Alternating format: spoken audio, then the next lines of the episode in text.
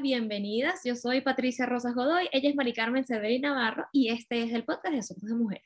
Bueno, esta es una buena manera de ir cerrando ya el año hablando de em, estos temas eh, sobre feminismo que estamos interesadas en aprender un poco más, en ir cada día entendiendo más los cambios que se están dando en este momento y sobre todo las nuevas percepciones o las percepciones reales eh, sobre el amor romántico, sobre las relaciones de pareja, sobre las relaciones incluso entre amigos y amigas. Y para eso tenemos una invitada de lujo. Ella es una referente en feminismo en toda Latinoamérica. Nosotras no podemos estar más mm, felices, emocionadas, orgullosas de tenerla aquí con nosotras en Asuntos de Mujeres, activista, periodista, feminista. Bienvenida a Asuntos de Mujeres, Luciana Pecker. Bienvenida. Latimos juntas. Imperfectas. Valientes. Hermanas. El presente es femenino. Igualdad, libertad, sororidad. Nada nos detiene. Soy como soy. Asuntos de Mujeres, el podcast. Desde Asuntos de Mujeres queremos invitarte a nuestro Club de Escritoras, un espacio de apoyo y creación para mujeres que, como tú, aman escribir y no quieren dejar de hacerlo. En nuestro Club de Escritoras encontrarás talleres, tertulias con autoras, retos de escritura, concursos, clases magistrales, maridajes literarios y mucho más. Inscríbete en www.patreon.com slash asuntos de mujeres. Club de Escritoras de Asuntos de Mujeres. Atrévete a hacer lo que siempre has querido. Bueno, bueno, nosotras no podemos estar aquí más entusiasmadas, ilusionadas, emocionadas de tenerte, Luciana, con nosotras. Bienvenidas a Asuntos de Mujeres. Muchísimas gracias a ustedes, un gusto poder hablar. Bueno, em, queremos decir que para nosotros es un gran logro poder hablar con Luciana, este, porque bueno, porque no es tan fácil, pues, no es tan fácil, pero nosotras queríamos en nuestro, en nuestro objetivo de poder aprender más sobre feminismo y poder mostrarles a las personas un feminismo que se pueda entender mucho mejor, más fácil, cerrar con broche de oro con Luciana Pecker. Así que nosotros acá vamos a hablar de una rama del feminismo una rama no, pero es ese punto que nos tiene también un poco dudosas, porque significa un cambio trascendental en todo lo que hemos aprendido y es el amor, el amor romántico, el, lo, que, lo que llama Luciana el feminismo del goce. Y para comenzar, quiero preguntarte para que, para que todas comencemos a entender un poco de qué hablas tú con esto es, ¿qué es ser una mujer deseante, Luciana? Me encanta, además me encanta, mujer deseante ya, me encanta. yo, yo soy una mujer deseante, tú imaginas, mira, ya va, yo soy una mujer deseante. ¿Qué es? es, Que es, es que es un poco eso, ¿no? Que es como tú te imaginas, o sea, tú te imaginas es que es un desafío perdonen que soy muy fanática de los modos latinoamericanos de hablar, de las expresiones, de todo. Eh, una mujer deseante es una mujer que cambia el paradigma de ser un objeto de deseo, o sea, cuando decían que las mujeres podían ser, si eran muy atractivas, muy sexys, lo cual también generaba una diferencia entre las que eran deseables y las que no eran deseables, ¿no? Las que eran deseables, además, eran supuestamente bendecidas, pero también tratadas como objeto, también sexualizadas en un sentido denigratorio, etcétera, y las que no eran deseables eran descartadas. Pero eso es cuando vemos el mundo a través de la mirada de los varones, que son los que etiquetan a las mujeres como deseables o no deseables. Por lo tanto, el deseo era una propiedad masculina. Y en todo caso, por supuesto que no es que nunca una mujer en la historia de la humanidad tuvo deseo o gozó sexualmente o disfrutó de un coqueteo, etcétera. Pero el paradigma era que los varones deseaban y que la mujer era la que se acomodaba a ese deseo, o que un poco lo que decían las abuelas, ¿no? Como que en realidad ella dominaba, pero haciéndose la distraída, como que si decías que no se note. O que en todo caso, una vez que era aceptada como deseable, gozaba en la cama, gozaba sexualmente, si es que eso sucedía o que había algunas mujeres que podían hacer eso, porque eran más osadas, porque eran más liberadas, porque eran más bellas, lo que fuese, pero como una cuestión de, de elite, ¿no? De solo algunas.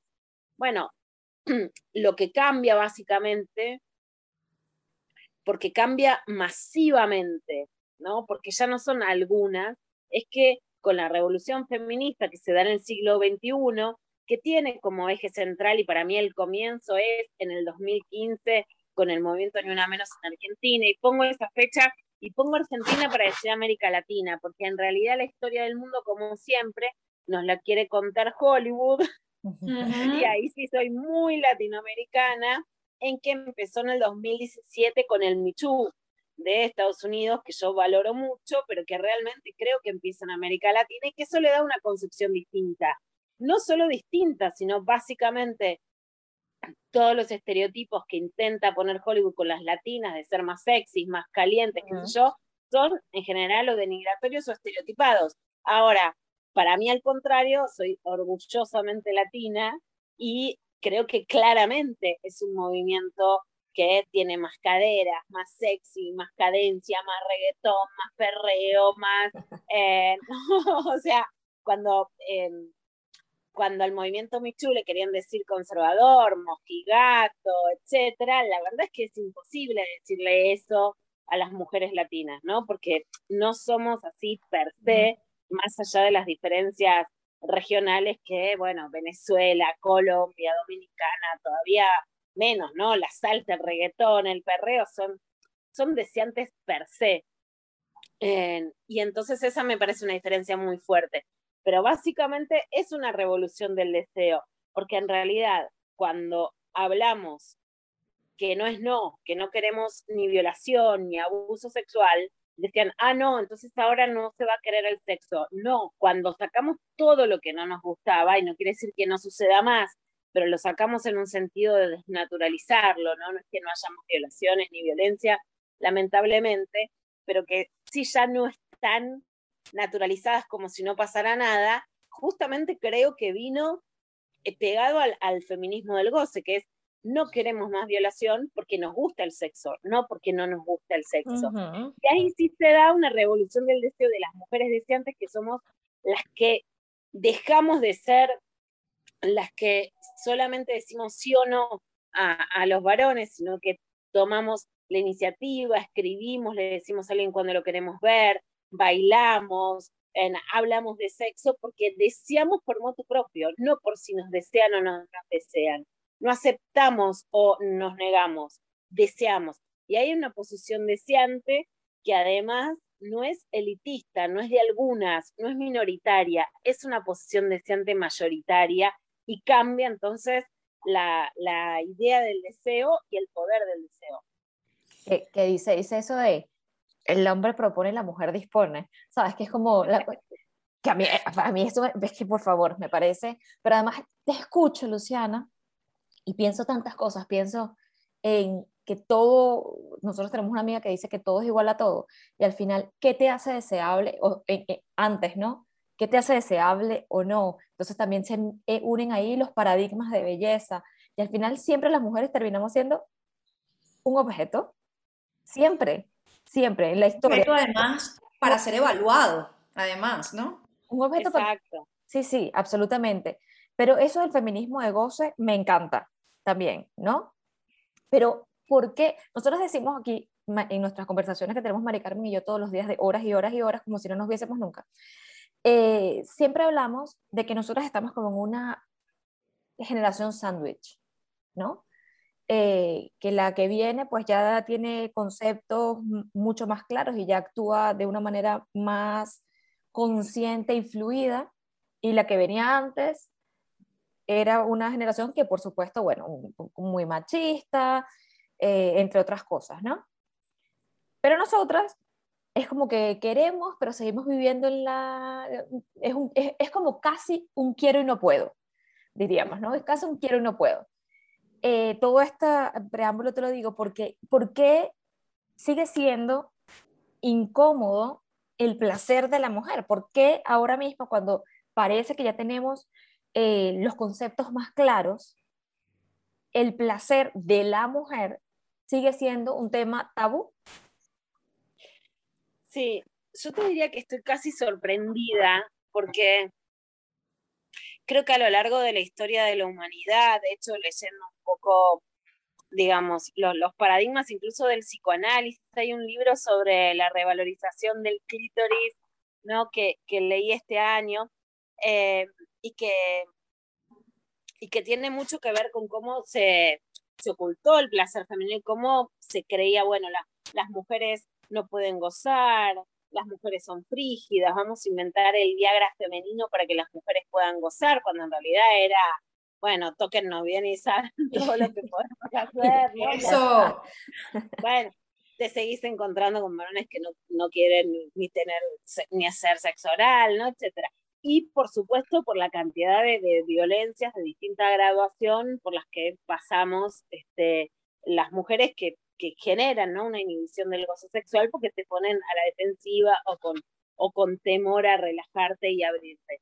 Entonces, el placer sexual existía y los varones, creo que incluso en otra época, eh, tenían el paradigma de querer ser buenos amantes para, para lograr que las mujeres sientan placer, ¿no? Y por otra parte, varones que dicen, bueno, yo quiero tener sexo, ellas no quieren.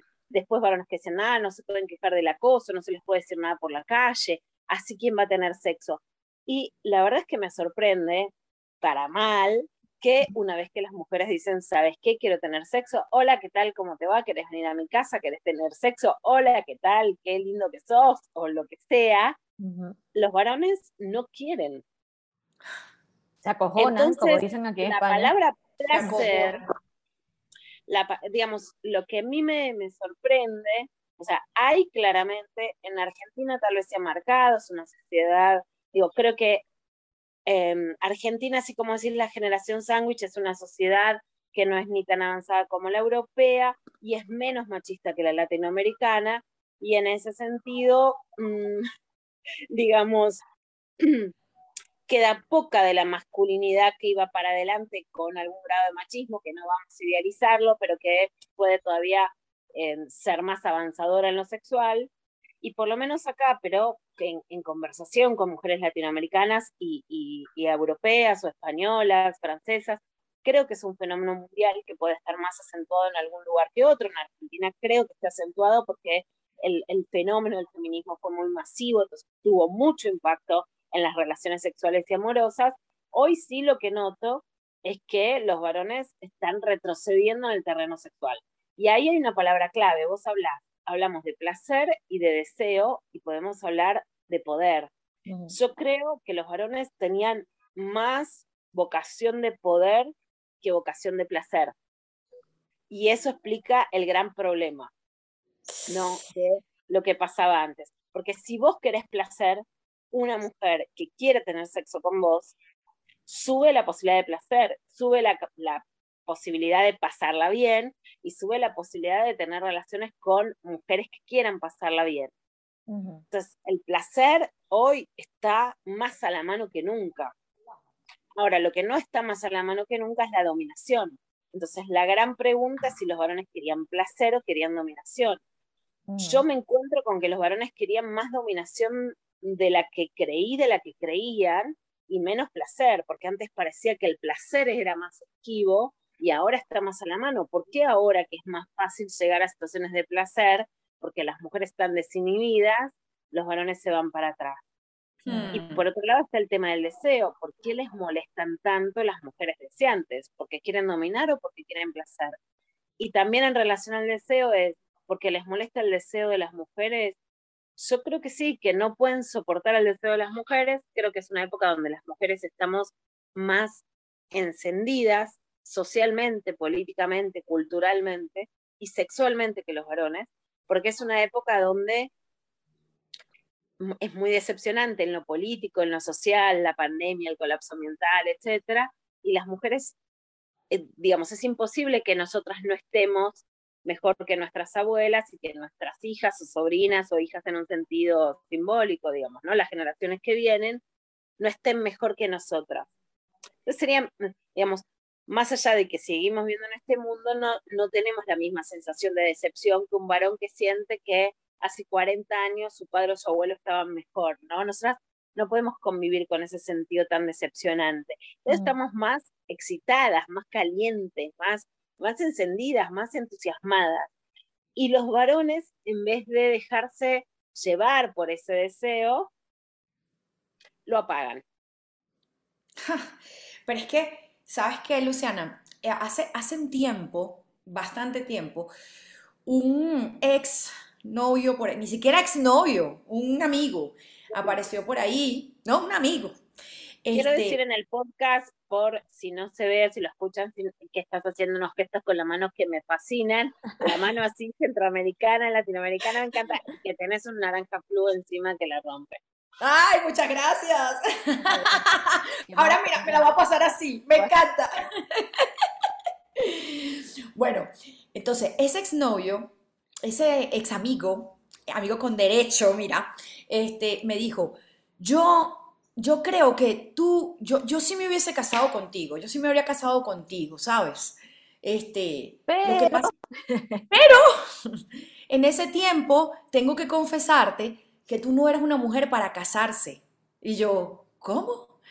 ¿Por qué? Porque eras demasiado lanzada, porque expresabas lo que querías, porque cuando querías me llamabas y cuando no me dejabas, este, y a mí eso, pues a mí me dio miedo. Yo dije, no, ¿qué va? Esta no es una mujer para casarse. Imagínate tú. Mira, esta semana, esta, semana me pasó a mí que un amigo, estoy hablando con un amigo y me dice, no, no, es que le dije a otro amigo que yo me quería casar contigo. Y mi amigo me dijo, pero es que Patricia tiene un carácter muy fuerte. Ella, es una mujer de esa, o sea, e, e, ella no te necesita, no te necesita, ella es demasiado fuerte e independiente. Y yo que no entiendo, ¿eso es bueno o eso es, malo? O, eso es malo? o sea... No, yo creo que es malo para ellos. Como malo.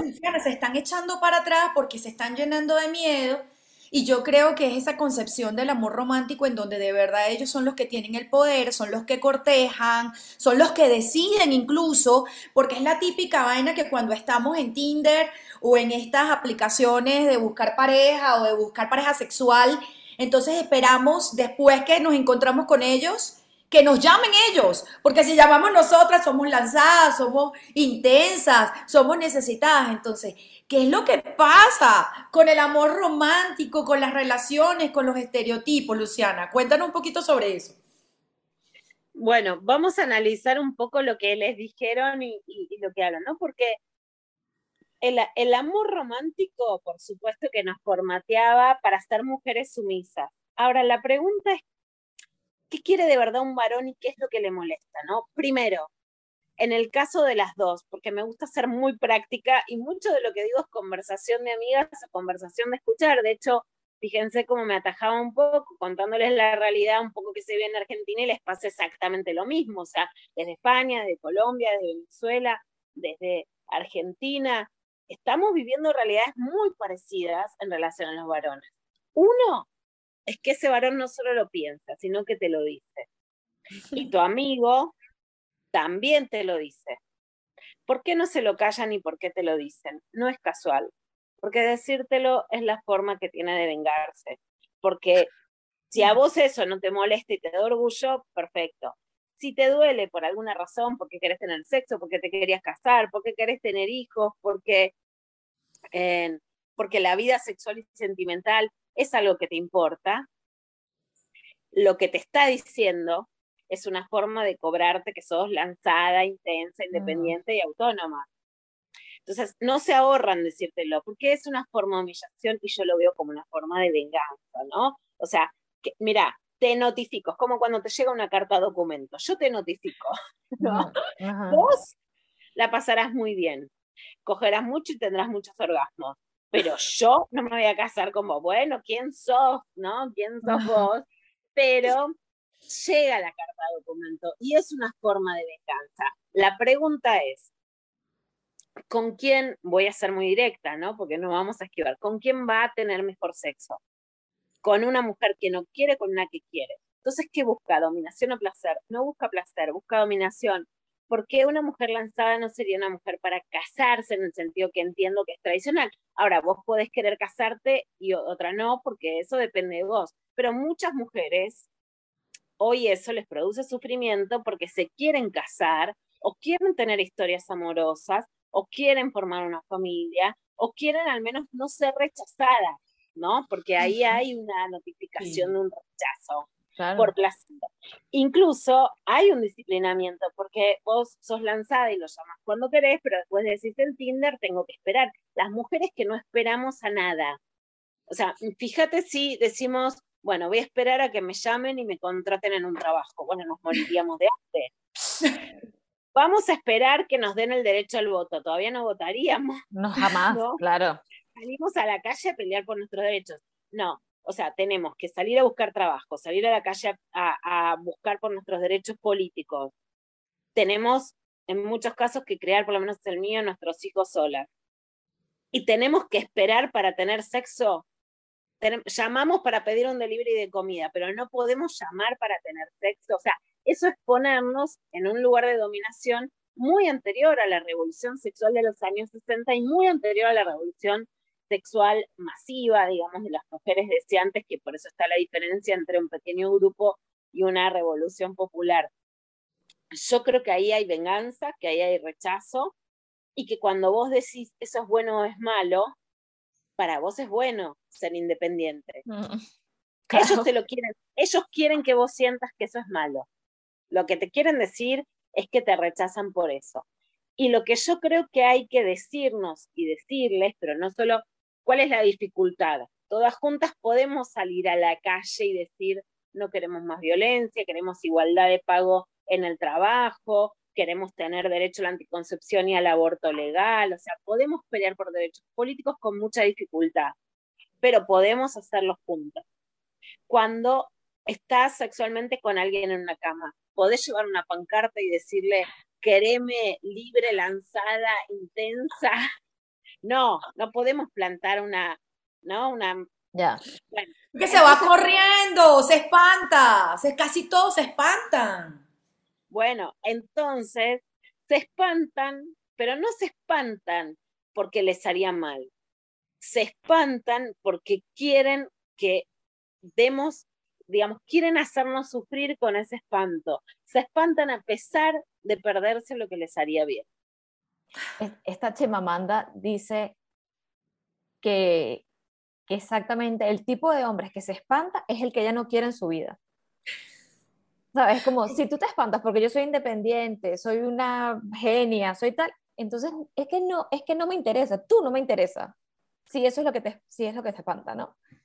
No, por supuesto que yo la aplaudo y que me parece una gran frase. El problema sí es que lees la frase en Instagram y me decís, buenísimo, y el problema es que cuando todos se espantan, o sea, cuando es, ah, este es el que no quiero mirar, pero ¿dónde están los otros, no? Eso te iba a decir.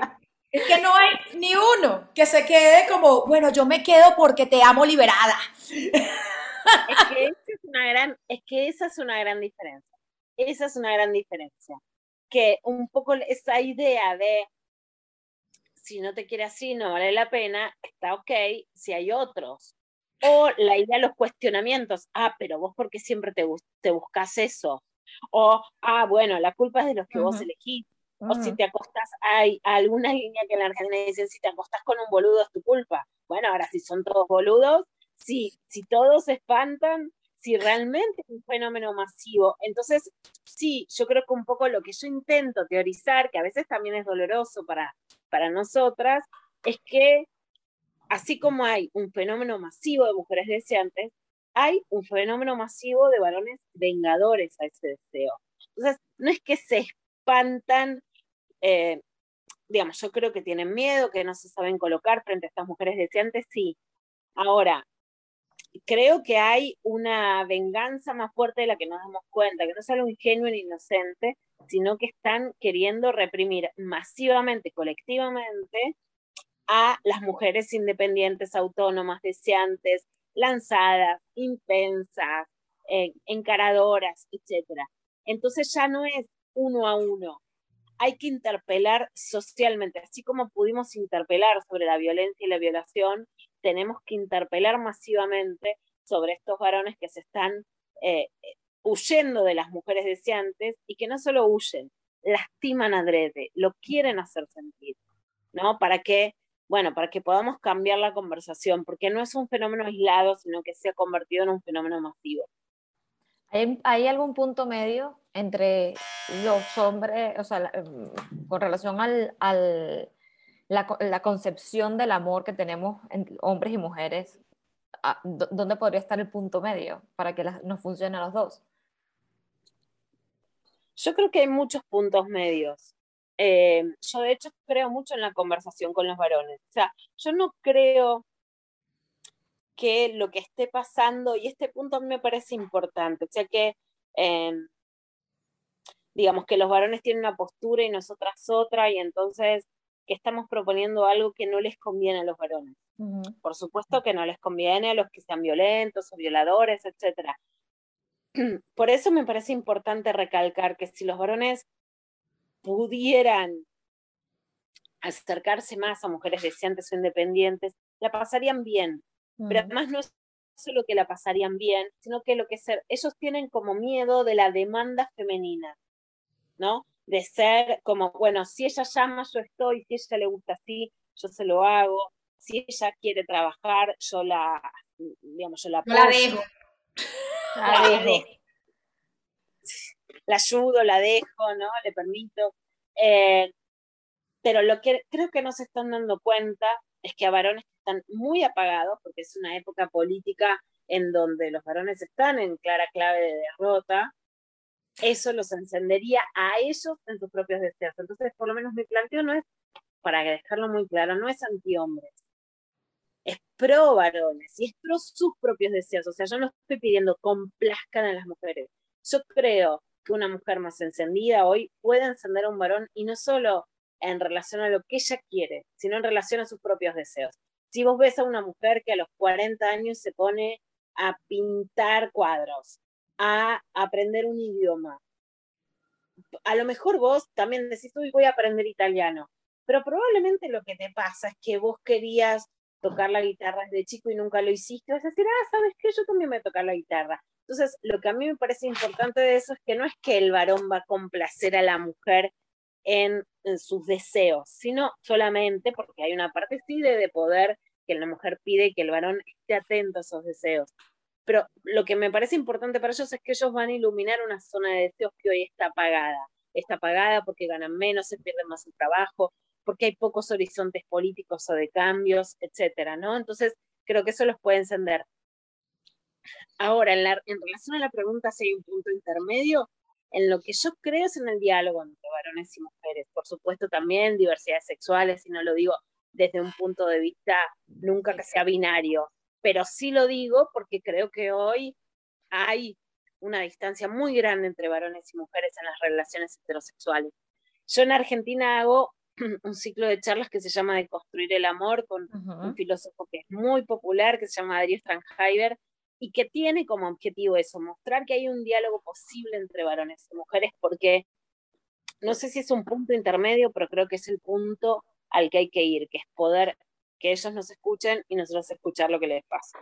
Pero ¿cómo hacerlos intervenir? Porque estamos muy empoderadas, o sea, nosotras, yo me siento, yo me siento totalmente capaz de decir esto es lo que quiero, cómo lo quiero, eh, este es el rumbo que voy a tomar, incluso casada, ¿no? Em, pero, pero ellos no quieren participar. A veces siento que, que en serio tienen miedo, que en serio es como, ay, no, qué pereza esta, esta es un, un, caballo, esto es un caballo indomable. esta mujer no se puede. ay, sí, ahora sí, muy empoderada, pero ellos no quieren participar. Yo siempre he pensado, no sé qué piensas tú, Luciana, que, que esta generación de hombres, eh, y no por meterme con ellos, está un poquito perdida porque les cuesta entenderlo. Yo creo que, que más bien es que tenemos que criar a los niñitos que vienen ahora, criarlos para eso, pero a los de ahorita es como te hago entender, hombre. A ver, ¿cómo te hago entender? ¿Qué hacemos ahí? Creo eso, y creo que es más difícil hoy con los varones de treinta y pico, cuarenta, cincuenta, que con los varones jóvenes, no todos son excepcionales. Yo tengo fe, tengo un hijo de 20, así que eh, lo crié bien. Lo crié. para las generaciones que vienen y para, para su novia, eh, que la adoro. Sí creo que hay una diferencia generacional, sí creo que tienen miedo y sí creo que están perdidos. Yo escribo mucho, intento ser muy didáctica, muy pedagógica, muy amable, porque es mi forma de ser, no porque sea lo que hay que hacer. Yo, digamos, todas las veces que me dicen tienen miedo, están desorientados, hablo, digo, eh, doy charlas, incluso, bueno, digo, bueno, doy tips, hay otras gente que te dice, ay, no, ahora es un decálogo de lo que hay que hacer, bueno, te preguntan qué hay que hacer, se los digo, decís que hay que hacer y te dicen, ah, no le digas qué hay que hacer, bueno, digamos, yo intento tender todos los puentes posibles si los varones están perdidos, desorientados, etc. Ahora, creo que hace falta un poco de voluntad de parte de ellos. Y no la termino de encontrar, digamos, me han mm. desilusionado bastante. Creo que ellos, que, creo que los varones tienen que poder escuchar y en ese sentido, sin tener la brújula, porque bueno, yo tengo los mismos sentimientos que ustedes me comparten, creo que hay que hacer una fuerte interpelación sobre el modo de vincularse de los varones amorosos y sexual. Hemos escrito mucho, Tamara Tenenbaum, El fin del amor, María Elma Ramón, que es colombiana y vive en Argentina, un libro que se encuentra en Colombia y en Argentina coger y, comer el placer es feminista, digamos, en, en, España Ana Requena, Feminismo Vibrante, Caliente de Luna Miguel, digo, hay mucho escrito en los últimos años de mujeres sobre el amor y el sexo y el problema creo que es que los varones no lo leen, no lo leen, no nos leen, no nos escuchan eh, y ahí creo que la verdad hay que subir el tono de la interpelación a los varones.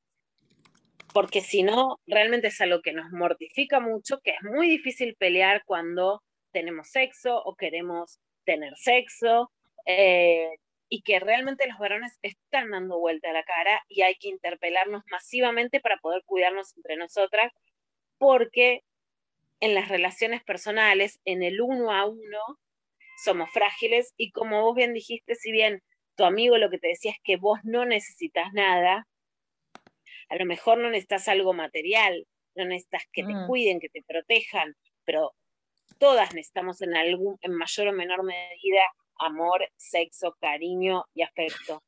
Entonces, no es que no tenemos que necesitar nada para, eh, para no depender de los varones. Y los varones tienen que dejar de vengarse de las mujeres deseantes o mm. necesitadas.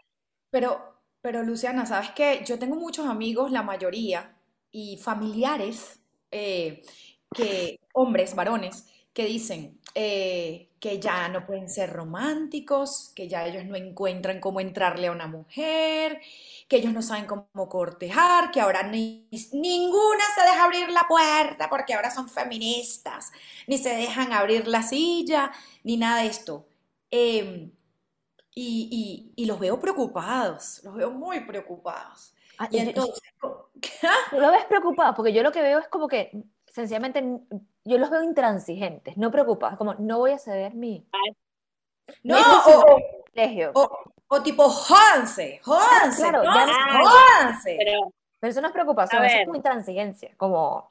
Ahí, es que esa es una gran diferencia y es muy importante diferenciar eso preocupado Sumaron que dice, ya no le gusta que él le abra la puerta del auto, ¿cómo hago ahora para cortejarla? Esa preocupación a la que yo le pido de buena leche, en esa preocupación yo soy amable y después hay gustos. A mí, por ejemplo, me podrían abrir la puerta del auto y a otra no. Me la podrían abrir porque me gusta la gentileza, no porque un varón tenga que tener una actitud machista conmigo porque soy grande y me, me gusta la gentileza, ya la he pasado mal en la vida y por mí abrirme la puerta del auto que no hay ningún problema, así como otra jovencita le va a decir, no me gusta ese cortejo de esa manera tan tradicional o machista y me parece perfecto. Ahora, voy a ser muy grosera para que se entienda. Si un varón ya no puede abrir la puerta del auto, pero hay una mujer que quiere abrirse de piernas para disfrutar más que nunca, ¿no sería lo que ellos querían? Entonces, ¡Ah! no era lo que ellos querían. Ah, no te vas a morir si no abrís la puerta del auto, ¿no?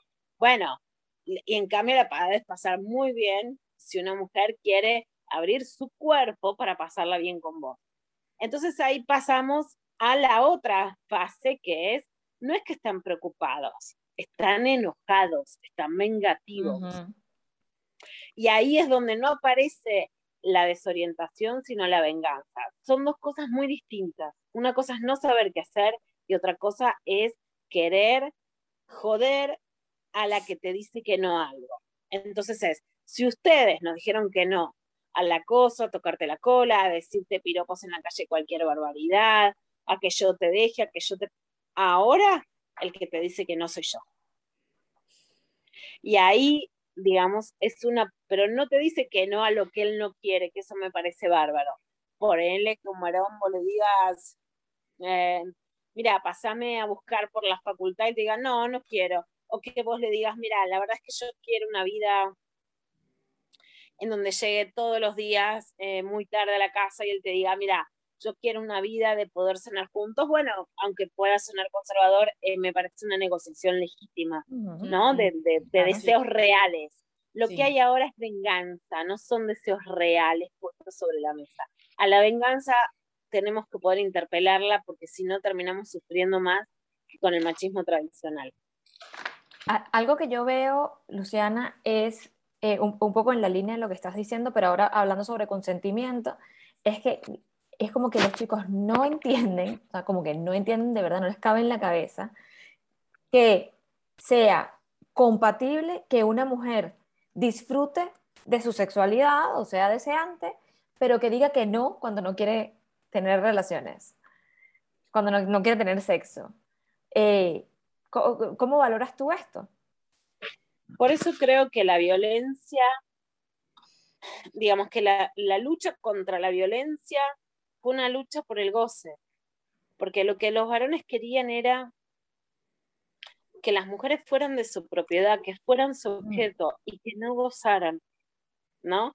Y que si gozaban era porque ellos eran tan buenos amantes que gozaban. Y muchas veces, aunque un varón no fuese violento, las mujeres que veníamos de muchas historias de violencia en la calle, en lo público y en lo, en lo personal, en lo privado, bueno, tenés más dificultades para llegar al goce porque estás inhibida, estás marcada. Por, por demasiadas situaciones. Por eso es tan llamativo que los varones que decían, no, ahora se dice que no, no, que todo hay que pedir permiso, que el consentimiento, ¿cómo se va a tener sexo? Cuando las mujeres pudimos decir masivamente que no, al Michu, yo te creo hermana, ni una menos, mi primer acoso, vino una desinhibición sexual de las mujeres a nivel masivo, global, tremenda. Y los varones entonces no era que lo que querían era cortejar, tener sexo, disfrutar, sino que querían tener el poder. Y lo que no soportan es lo que vos decís, o sea, no soportan, soportaron de hecho más que las mujeres digan no a la violencia a que digan sí al sexo, porque no soportan el deseo sexual de las mujeres. El deseo es que no te gusta el sexo siempre, te gusta cuando es rico, no te gusta siempre una, comida. ¿Te gusta si está rica? Si no, no comes. Si estás fea, no comes. Si no es de tu agrado, no comes. Si es una comida que no te gusta, no la comes. El sexo no te gusta siempre. Si te violan, no te gusta. Y si no te violan, te gusta. Entonces, creo que no soportaban, no que no nos gustara, sino no poder seguir teniendo sexo con esta impunidad con la que tenían y que ahora las mujeres gocen. Lo que jode es el deseo. Eh, eh, tú sabes que una cosa que nos dicen mucho hombres y mujeres es, no todos los hombres son iguales, ¿no? No todos son iguales, eh, no todos los hombres violan, y eso es una bandera que sacan todo el tiempo, todo el tiempo, ¿no? No todos son iguales, no todos violan. ¿Qué, qué les contestamos a, a, esto? Porque claro, cuando hablamos de los varones, es como, estás diciendo como que todos los varones son así. No, por supuesto que las generalizaciones, eh, digamos, nunca engloban a todos. Lo que pasa es que sí hay que diferenciar algo, ¿no? Eh, nosotros podemos, por ejemplo, ahora decir, hubo tantas personas con contagio de COVID o, o el COVID ha traído tantos niveles de desocupación. Yo no te puedo decir, hay un millón doscientos noventa y nueve mil varones en el mundo que son fóbicos y le dicen que no se quieren casar a una mujer lanzada. ¿no? Porque no tenemos ese nivel de estadística. Lo que sí quiero marcar es que no generalizo, pero que estamos ante un fenómeno masivo. La diferencia entre un fenómeno masivo y una sensación individual es que si vos estás desocupada en un mundo que crece la desocupación, no te va a dejar de preocupar no tener trabajo, pero podés analizar que no es tu culpa, sino la del sistema laboral. Si vos podés entender que hoy vivís en un mundo donde los varones se están vengando de las mujeres deseantes, cuando llores a la noche en tu casa, por lo menos yo también lloro que un varón eh, me, me hace sentir castigada por ser deseante, por lo menos vamos a sentir que estamos ante un fenómeno de reacción machista ante la sexualización de las mujeres y nos vamos a sentir menos solas. Los varones no son todos iguales nunca. Ahora, por un lado, no todos son violadores y no todos son femicidas, sino la minoría. Había muchos más varones con, digamos, que cometían actos violentos o abusivos de lo que creíamos, incluso quienes trabajamos en esto hace tantos años, y eso también es verdad. A mí no me preocupa, digamos, a mí me preocupa mucho y soy muy tajante con los varones violentos. Creo que todos los varones tienen actos de machismo y no me preocupa que los tengan, no quiero varones perfectos, sino con capacidad de cuestionarse. Me preocupa que hubo una mayoría de varones que no soportó la interpelación en el cuestionamiento ahí siento que no son todos, pero que sí la mayoría, que no me preocupa que la mayoría tenga gestos machistas porque estamos en una sociedad machista, no me preocupa que no sean perfectos. Ahora sí cuestiono que hay una mayoría que no ha soportado la interpelación. Y en relación al deseo, que por supuesto no es lo mismo dejar de llamar, dejar de ver, gostear, clavar el visto, eh, desaparecer o no querer, ¿qué vas a obligar a un varón a casarse con una mujer? Decir, casate con la lanzada, no lo vas a obligar así como si vas a obligar a que no sea violento. Entonces, no tiene la misma raíz, yo no comparo la venganza amorosa o sexual con la violencia porque no son equivalentes, pero creo que tienen la misma raíz de la venganza. Y en ese sentido, y hay varones conservadores en relaciones clásicas, hay varones que están buscando, experimentando a través de relaciones poliamorosas, hay algunos varones que están pudiendo tener relaciones de pareja con mujeres poderosas y hay una mayoría de varones que se están vengando. Y en ese sentido, yo creo que no son todos, pero sí que es un fenómeno masivo. Entonces, no todos, pero estamos ante un fenómeno masivo. Eh, Luciana, ya para, para ir finalizando, que podríamos estar aquí hablando toda la vida contigo porque te amamos con locura y pasión. Además, esta, esta conversación está buenísima. Yo, yo estoy matada aquí, ¿no? Con esto. ¿Cómo dijiste que tenías un hijo de 20 años? Bueno, ¿qué, ¿qué, le has dicho a tu hijo de 20 años? ¿Y cómo lo creías tú para que, para que bueno, para que, para que sea, para que no entre dentro de esta masa, ¿no? Ni se asuste por mujeres eh, deseantes. Bueno, yo tengo un hijo de 20 años que se llama Benito, una hija de 15 que se llama Uma. Son claramente lo mejor de mi vida. Eh, y creo que la crianza ha sido todos los días y que justamente lo que lo que yo siento por todas las cosas, ¿no? Es que por sobre todas las cosas, es que mis hijos han sido el gran impulso para trabajar, para escribir, que han estado orgullosos de mí. Nunca podría haber escrito los libros que escribí, un libro como Putita Golosa, etcétera, sin que mis hijos me apoyen. Me apoyen en mi libertad, me apoyen en mi autonomía, me apoyen en mi trabajo. Soy una madre muy presente, así que no es que les ha faltado y soy cuidadosa. Em, noto también mucho que, bueno, que los varones no se quieren acercar a madres y a madres presentes, que, que huyen o te castigan. Eh, pero creo digamos, yo los, lo, le, le, enseñé con el trabajo, con la protección, le hablo mucho, pero no creo en una crianza como teórica en un sentido de bla, bla, bla, sino que es, bueno, el día a día del trabajo, de lo que ven, o de cómo se indignan, se indignan más que yo cuando los varones son machistas en la calle, ¿no? Que están claros en, en una playa y los varones empiezan a explicarte todo el periodismo y, ven a una mujer y la subestiman, ¿no? Eh, o en el deporte, o en un bar o jugando un deporte, ¿no? Este, y creo que yo aprendí más de mi hijo. Y también me importa mucho con mi hijo a la vez que sea libre, que pueda convivir con varones que son machistas y que pueda ser distinto, pero que no sea una mochila, ¿no? que también pueda experimentar cosas, digamos, que le pasan a los varones, que pueda experimentar en su propia vida, que no sea un mandato opresivo, ¿no? Intento que fluya y que podamos hablar de todo y que pueda experimentar, porque si no es como una carga pesada y yo quiero que sea feliz, ¿no? Y quiero, y, y, y yo le deseo a él mucha felicidad, entonces este, lo que quiero es que pueda ser libre, que pueda experimentar, que pueda equivocarse, ¿no? Y que, y que siempre sepa que cuenta conmigo. Eso es básicamente lo que, lo que quiero y lo que creo que hace que sea distinto, pero que sin sin que sea que ser distinto se vuelva un mandato pesado, así opresivo. Luciana, como dice Mari Carmen, podemos estar aquí toda la vida hablando contigo, pero no, no podemos, literalmente no podemos, esto se acabó. Pero antes de irnos, antes de irnos y dejarte en paz, porque quiero que sepan que Luciana tiene una migraña horrorosa que la está matando y tuvo la gentileza de atendernos en esta horita. Eh, a esas, todas las mujeres que nos están viendo ahora, eh, ¿qué recomendación final le darías? Que lean libros feministas, que escuchen podcast feministas, que nos entendamos, que seamos amables entre nosotras y que busquemos las formas de seguir amando, disfrutando, teniendo sexo eh, con varones a los que podamos proponerles un diálogo en donde los escuchemos, pero que también logremos encontrar formas en donde seamos escuchadas sin bajar a la bandera más irrenunciable que es la de nuestro propio deseo.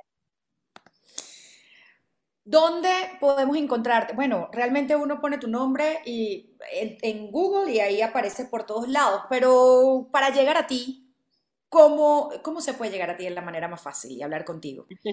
Y verte. en mi, Twitter, que es Luciana Pecker, mi Instagram Luciana Pecker, escribo notas todas las semanas en un portal que es el en toda América Latina, que se llama Infobae.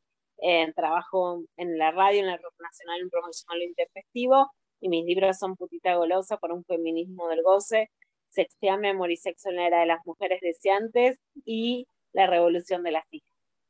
Luciana, muchísimas gracias por este rato. Te mandamos un abrazo muy grande y esperamos pues tenerte un, pronto con nosotras nuevamente. Muchísimas gracias, un beso muy grande. Un beso. A ustedes, nos vemos pronto. Bye. Soy como soy. Asuntos de Mujeres, el podcast.